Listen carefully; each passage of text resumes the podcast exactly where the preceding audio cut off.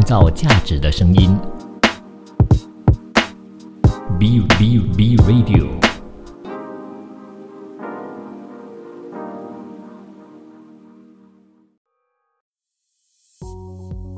买房那些事，解锁你一生最重要的资产决定。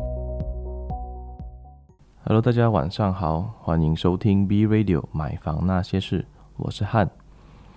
买房那些事的开头，今天想问一下大家，什么才叫做一个好的投资者？那为什么我们需要用投资来累积自己的财富呢？那说到这个问题呢，我们就需要先来谈一下马来西亚的通膨率和房价。马来西亚过去二三十年的通膨率平均值为百分之三。那我们来看。房价的话，在过去二三十年的房价增长值平均是百分之四点八。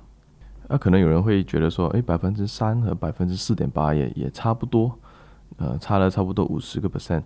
但是呢，通膨这个东西呢，它就不是一个呃一年两年看得出来的事情。以时间拉长来看呢，你就会看得到一个很大的差距了。那我们比如讲说，呃，以前的时候啊。我们的父母都很常跟我们讲，哦，一个包子才才两毛，现在要卖块半、块八这样子，这个就是通膨在时间拉长之后的一个很直观的表现。那我们以数字来看哦，假设在二十年前的一百块，现在相对来说是值多少钱呢？如果以通膨的这个呃方式，每年三个 percent 的方法来计算的话呢，二十年前的一百块。相等于现在的一百七十五块左右，一百块和一百七十五块在二十年之后相差了将近一倍了，也就意味着你的钱在二十年之后是缩缩小一倍的哦。对，那么如果我们反观房地产的这个数字啊，假设今天你有一个房房子，现在值一百块，在二十年之后，如果以正常马来西亚百分之四点八 percent 的这个增长值去计算的话呢，二十年以后啊，同样的一百块钱哦，这个房子已经值两百四十三块钱了，也就差了七十块左右。如果你的钱今天放着通膨的话，或者是放在银行定存，假设是一个三 percent 的利息，二十年之后跟投资房地产的这个价差就会差到七十块，一百块就会差七十块哦。这个可以大概跟大家解答一下，为什么我们需要靠投资来累积财富？因为放在银行的存款呢，或者是甚至连银行都不放的这个这笔钱呢，它只有贬值的机会，它会被通膨的这个速度比上去，而银行提供给你定存的利息呢，是远远比不上通膨的，一定会在通膨之下，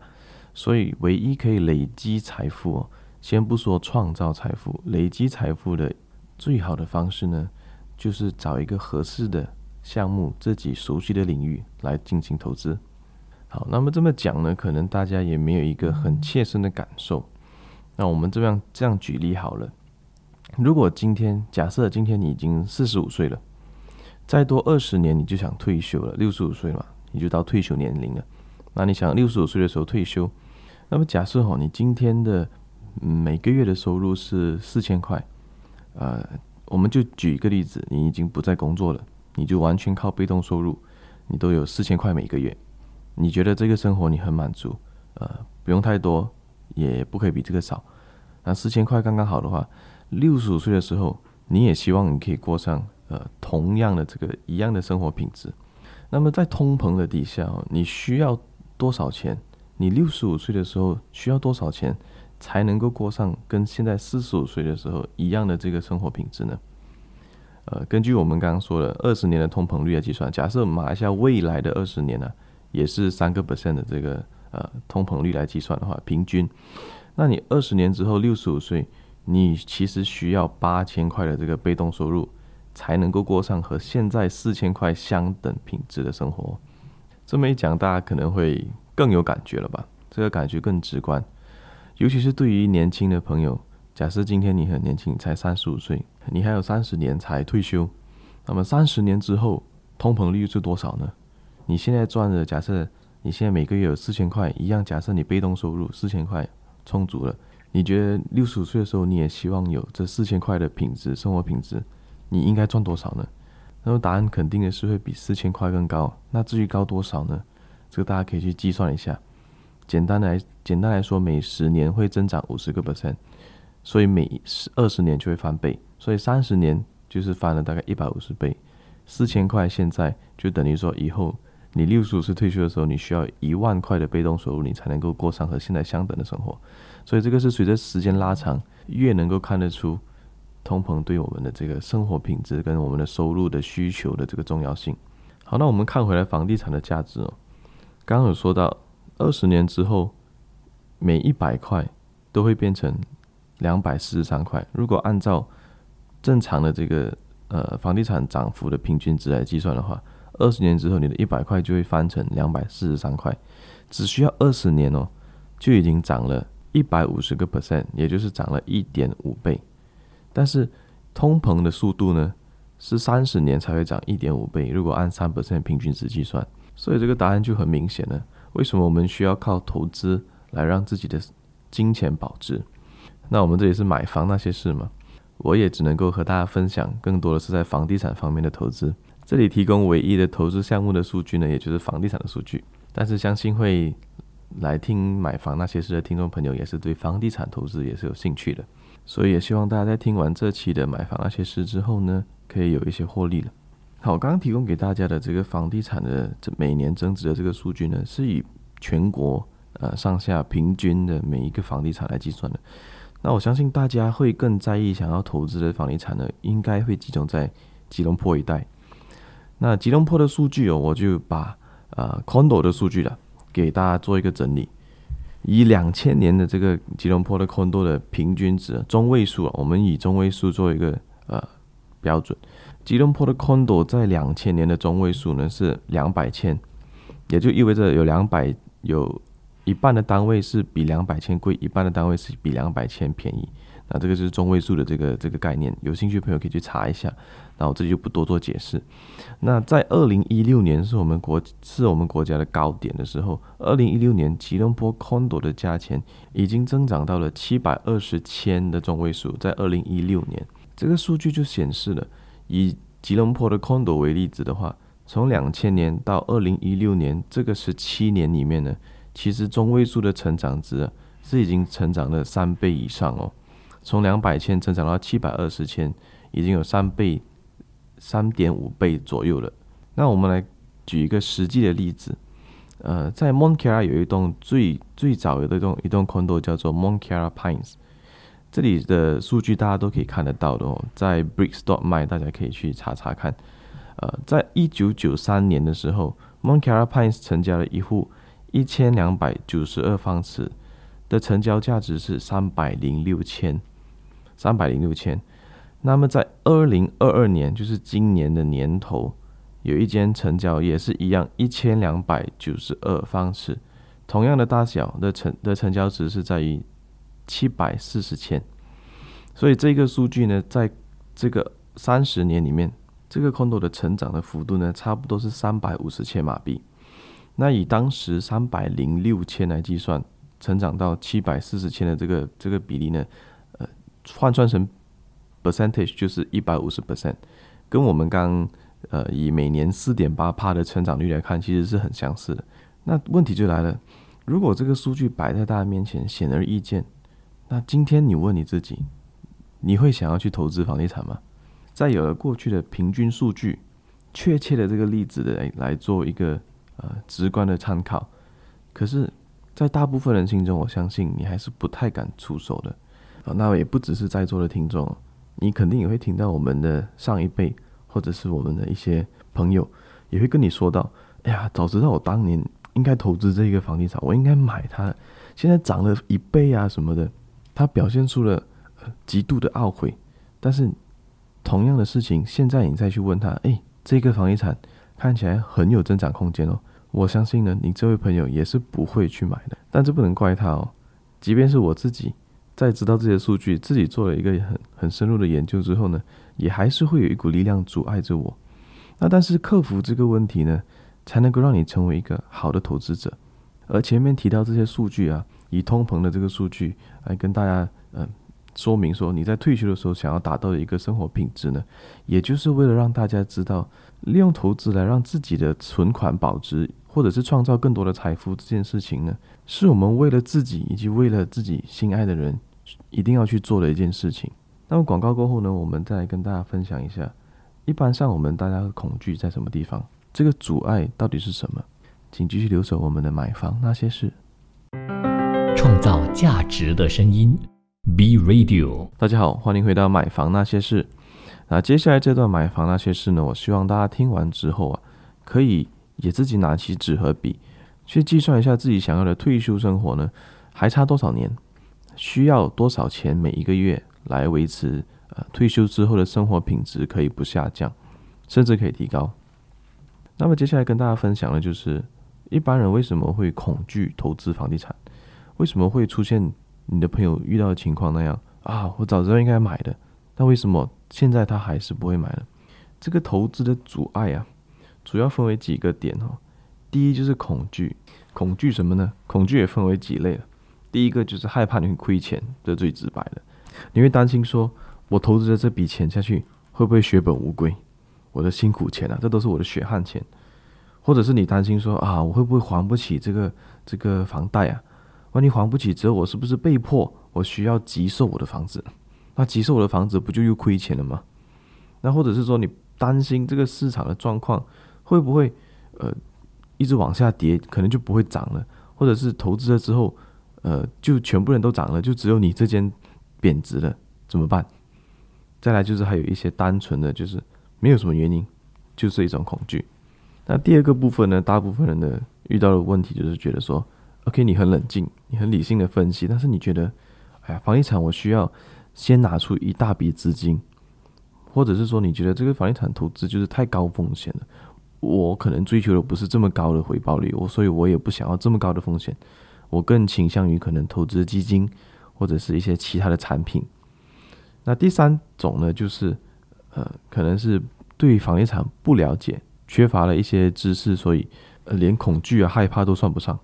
那或者是说，你对现在的生活很满足了，你觉得啊，我我现在过得很好了，我不需要再额外的去赚取一些收入，我的薪水已经够支付我的这个生活，还有一些存款跟娱乐开销啊等等的。那这些都会是一些在初步我们要开始进入房地产投资的时候会遇到的一些阻碍。那最我们把几个排除掉，像刚刚我们讲的，就是觉得现在很舒服了，但是退休之后你会可以过上一样舒服的生活吗？你有一样的收入去让你自己有一样的这个生活品质吗？其实答案显而易见的，就是肯定不是的。所以这个东西大家需要去慢慢去了解。一样不了解房地产的一些知识，也是大家可以去补充自己的。现在网站上面呃，Google 一下都有很多资讯可以让你去做一个学习。那么再来呢？你觉得高风险跟这个高呃需要很大笔的投资金额这些东西呢？其实呃是个人情况而定，这个是个人的选择。那相信来这里听的朋友呢，应该有知道房地产的是一个怎样的投资品质、怎样的性质了。那最多人遇到的状况，其实还是回到这个心理状态，你不够理性。我们人嘛，都习惯用感性的去思考事情，所以对于这些恐惧。失败的恐惧啊，亏钱的恐惧啊，等等的一些生活会进入很窘迫啊、很狼狈的一个阶段呢、我们都不想要这样子。这也就是为什么我们每一天早上可以逼自己起床，即便这么累、睡不够，还是起床，然后去塞车去上班，就是为了可以让自己过上一个好的生活，不要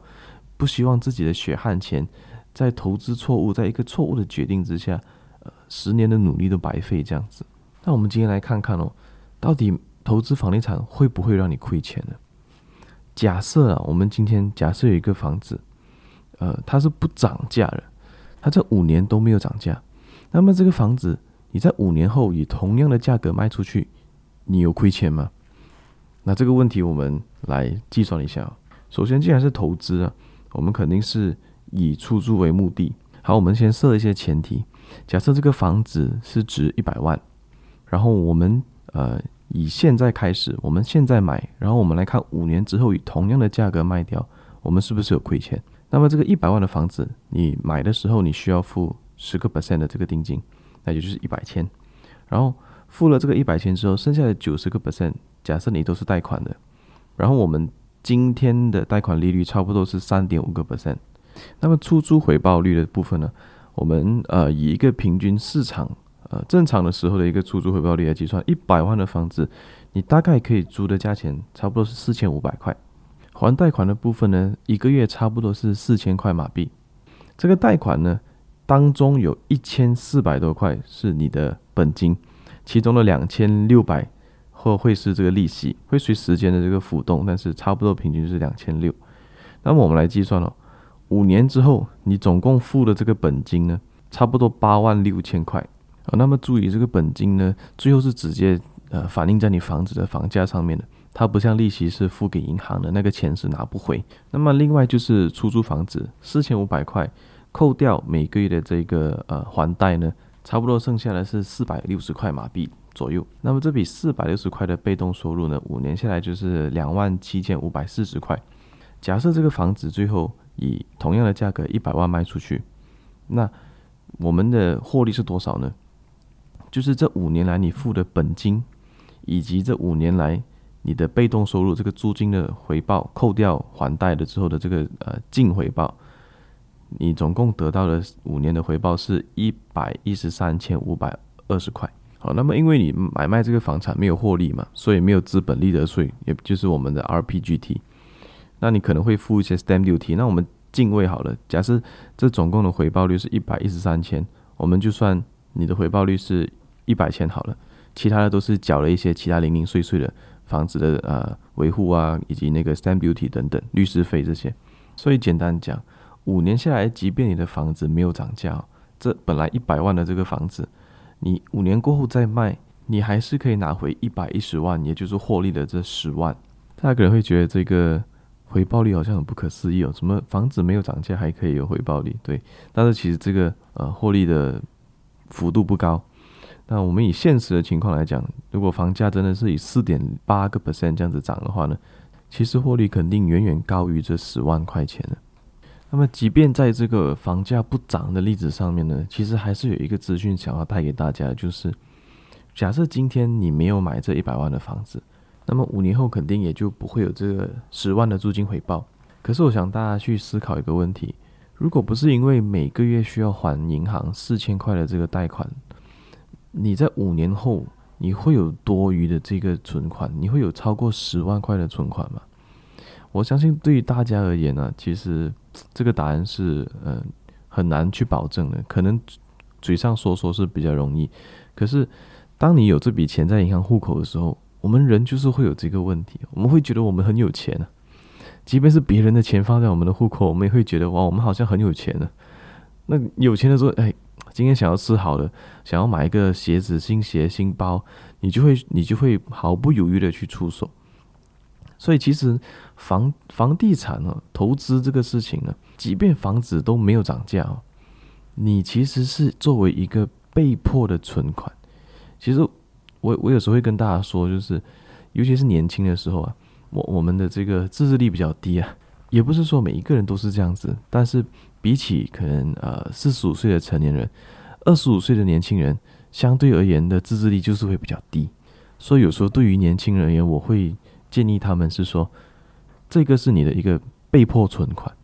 我父母也是这么教导我的，买房子就是被迫你去存款。而我们从这个简单的投资去计算呢，其实即便要你被迫存款，付了不少的利息，贷款九十个 percent，然后利息三点五，这样的情况下呢，比起这笔钱放在你的银行里面，不自觉的去消费掉，其实，在五年之后，对于大部分人来说，你的获利都是远远更高的。而且退一步，从另一个观点来说，我们刚刚举例子是房子没有涨价，假设今天房子是有涨价的，你的获利其实会高于这十万。即便我们用每年成长四个 percent 啊，就不要用四点八个 percent。四百分来算呢，其实房价在五年后就值一百二十万了。那么到时候你的获利呢，就不止这个租金回报的十万，而是加上呃这个房子的增长值的二十万，差不多是三十万。呃，当然这当中还要扣掉一个呃资本利得税。那我们简单计算三三十万好了，三十万的这个启动资金，对你对于一个年轻人来说，可以做的事情非常多啊。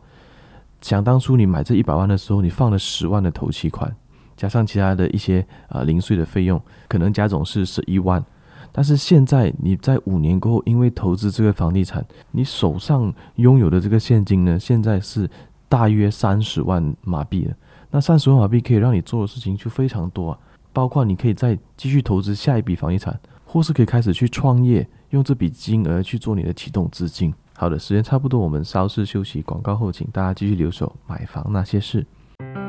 创造价值的声音，B Radio。大家好，欢迎回到买房那些事。关于房地产的这个增值啊，大家可能会有一些疑问：诶，为什么房地产的增值可以比呃通货膨胀更高呢？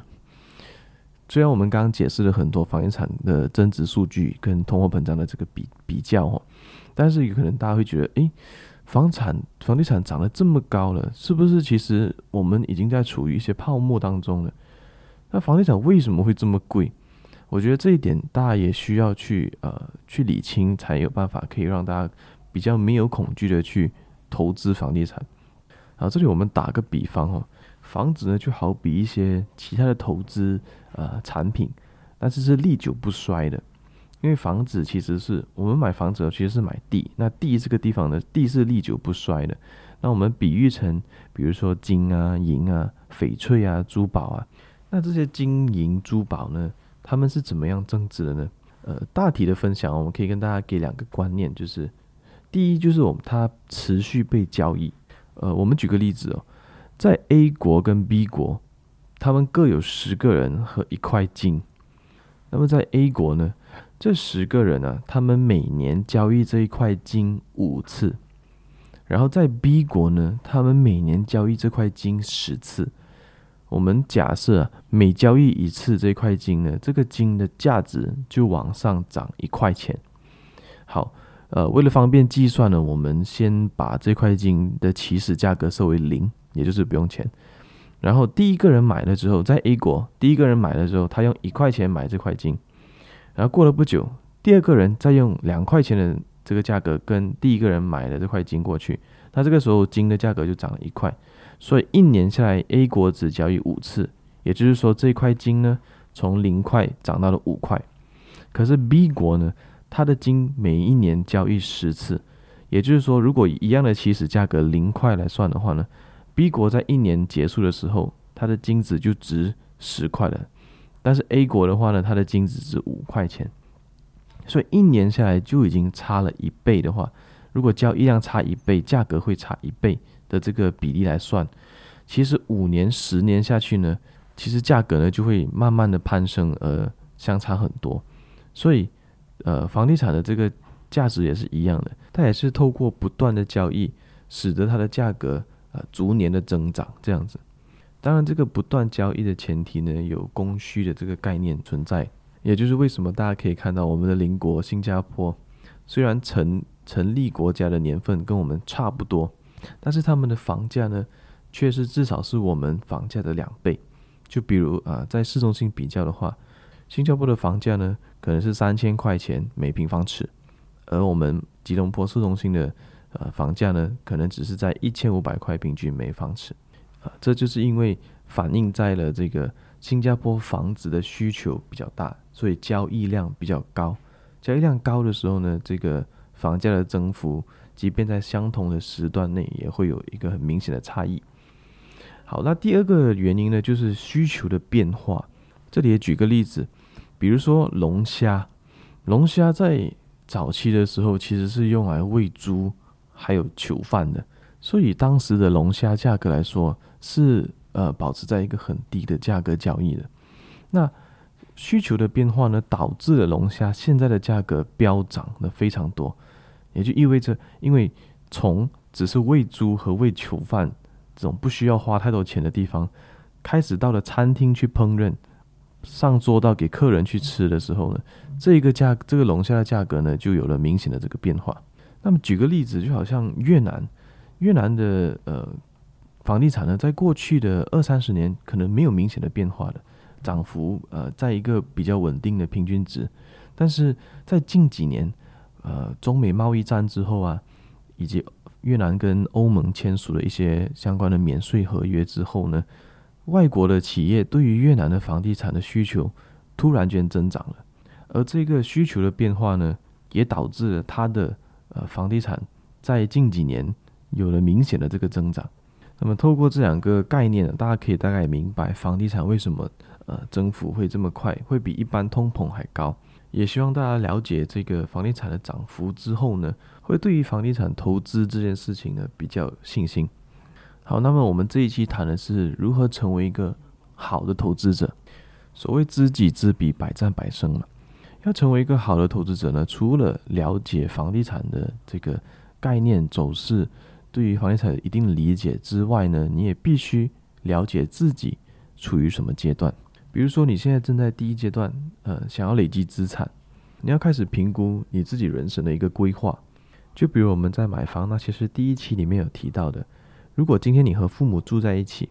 你没有房贷的压力，但是你也没有上班通勤的压力呢，那么你大可不必去买一间房子来住，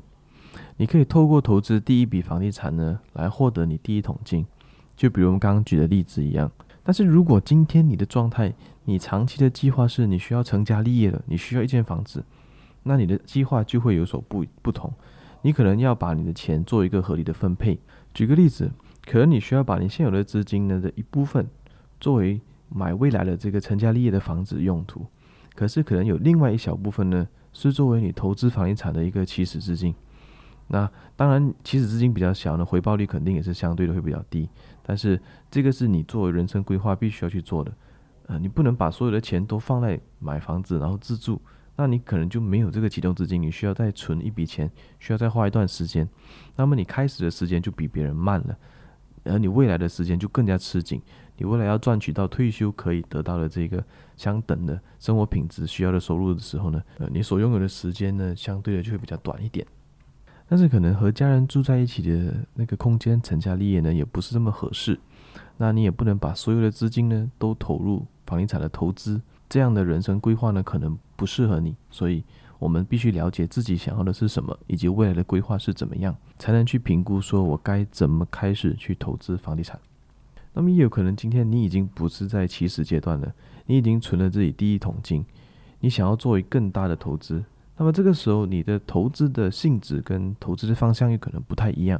即便是在房地产呢，可能起始的时候你没有太多的这个资金周转，你需要有一个固定的租金回报来还你的房贷。那么你到了一个进阶的阶段，你可能不需要呃这么依赖租金回报来还你的贷款了，而你想用这笔钱去创造更大的这个回报率的话呢，可能你更适合的投资产品呢就不一样了，可能更偏向于。结合你对房地产的知识和一些啊商业金融、世界经济的走向的一些知识呢，来选择一些商用的地，而这些地呢，未来可能会是政府啊，或者是大企业他们即将要购买，或者是会在周边设立他们的新的工厂啊、办公室等等的。那么你这块地呢，未来就会有很明显的这个增幅。而这个涨幅呢，可能相较于买一个 condo 的这个涨幅的比例呢，就有很大的差异。而这个选择相对而言呢，就只是比较适合呃进阶一点的投资者了。那么可能今天你已经呃迈入接近要退休的年龄，你也从投资房地产获得了一笔非常可观的收入。那么可能你现在住的大房子呢，也对于呃你们夫妻两位来说已经太大了，你想要 downsize 去一个比较小的 condo。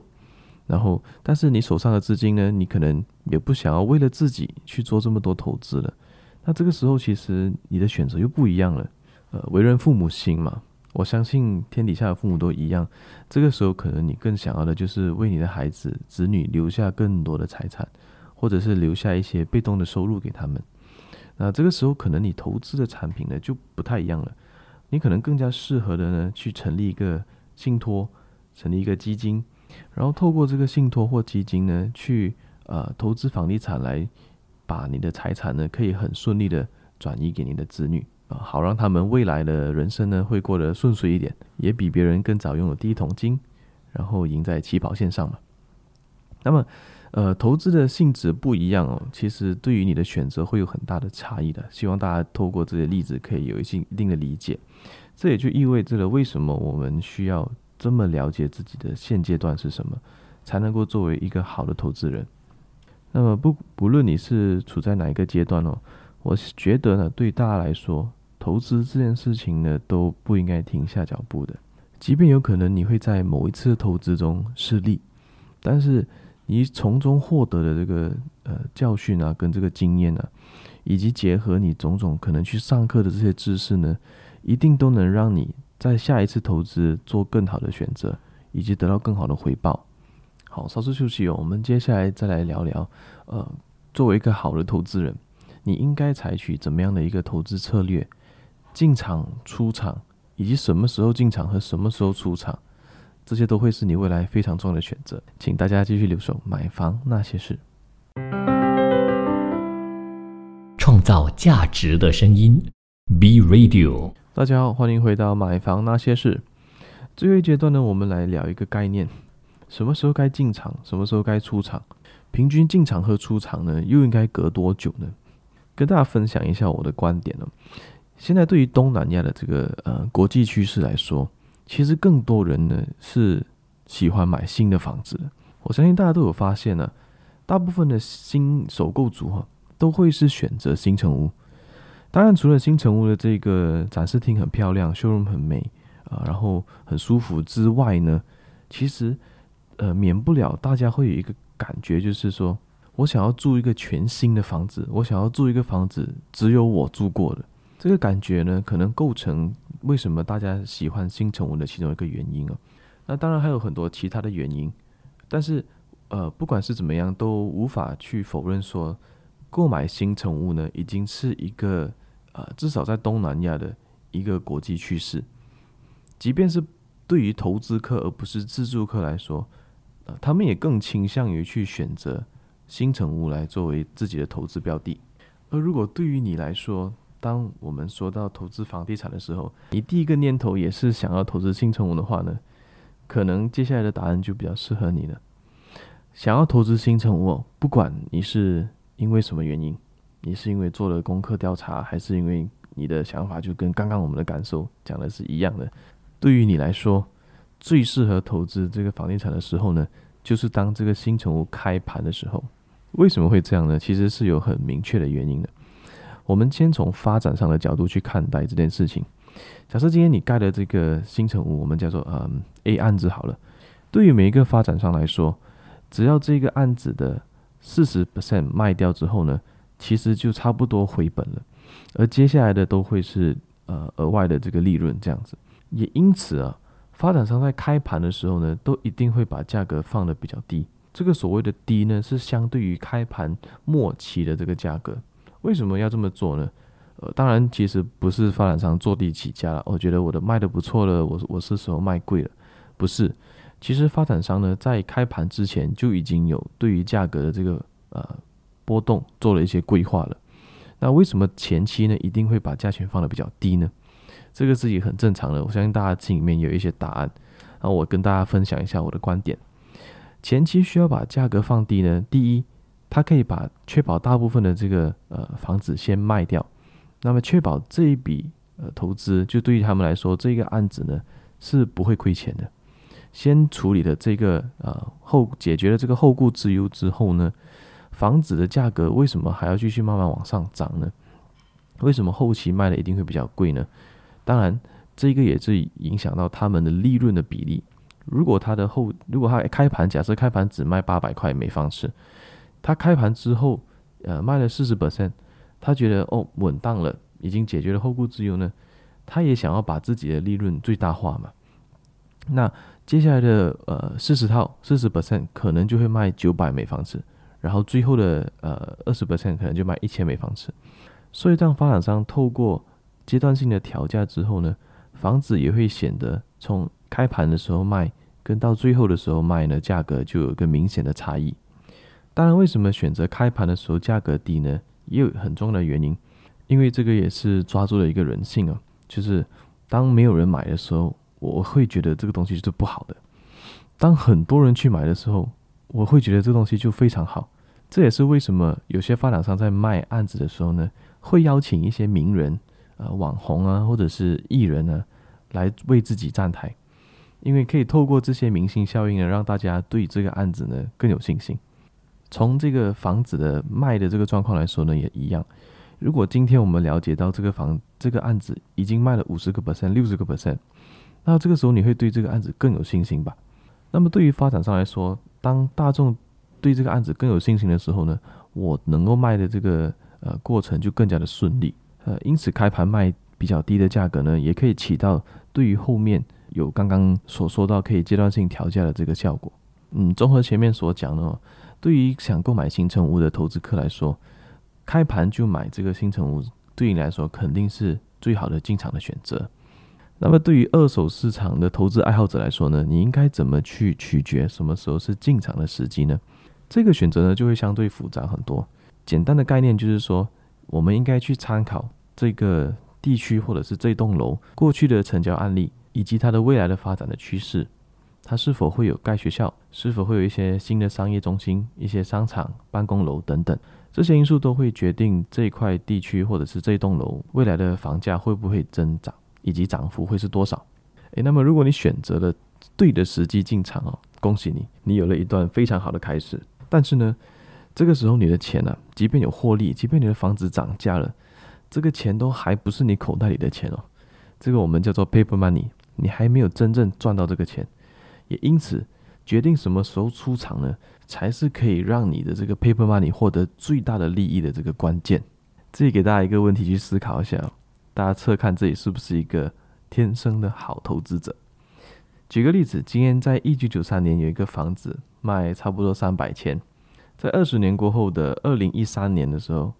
这个房子现在市价是七百千，你会卖吗？这个时候你心里面的第一个答案是什么呢？卖吗？还是不卖？一九九三年的时候才买三百千呢，二零一三年二十年之后已经涨了一倍多，七百千了。这个时候你会卖吗？还是它有可能会再继续涨呢？二零一三年就已经七百千了，如果到二零二三年，明年会不会涨到一百万呢？其实我举的这个例子呢，也是一开始我们所提到的 Monkera Pines，在一九九三年的时候卖价差不多是三百千，那二零一三年的时候呢，它的同样的大小。一二九二房子呢，已经可以卖到七百千市价了。这个时候，如果你选择不卖，你觉得啊，我应该还可以再等等，反正我不急用钱嘛。这个房子可能会再涨价，可能会到一百万。然后时间再拉长了，到了二零二二年，